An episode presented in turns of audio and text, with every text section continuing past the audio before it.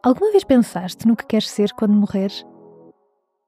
Há quem queira ser enterrado, há quem queira ser cremado, e depois há quem tenha ideias um bocadinho mais fora da caixa. Há quem queira ser um diamante, uma árvore ou um disco de vinil. Há quem queira ser dissolvido em água quente, e chamamos a isso hidrólise alcalina. Há quem queira ser transformado num recife de coral. Mas até que ponto é que todas estas opções são acessíveis ou sequer realistas? Eu sou a Rafaela Ferraz, escritora, investigadora, entusiasta funerária, e este é o podcast O que Queres Ser Quando Morreres, a tua introdução às práticas funerárias do século XXI.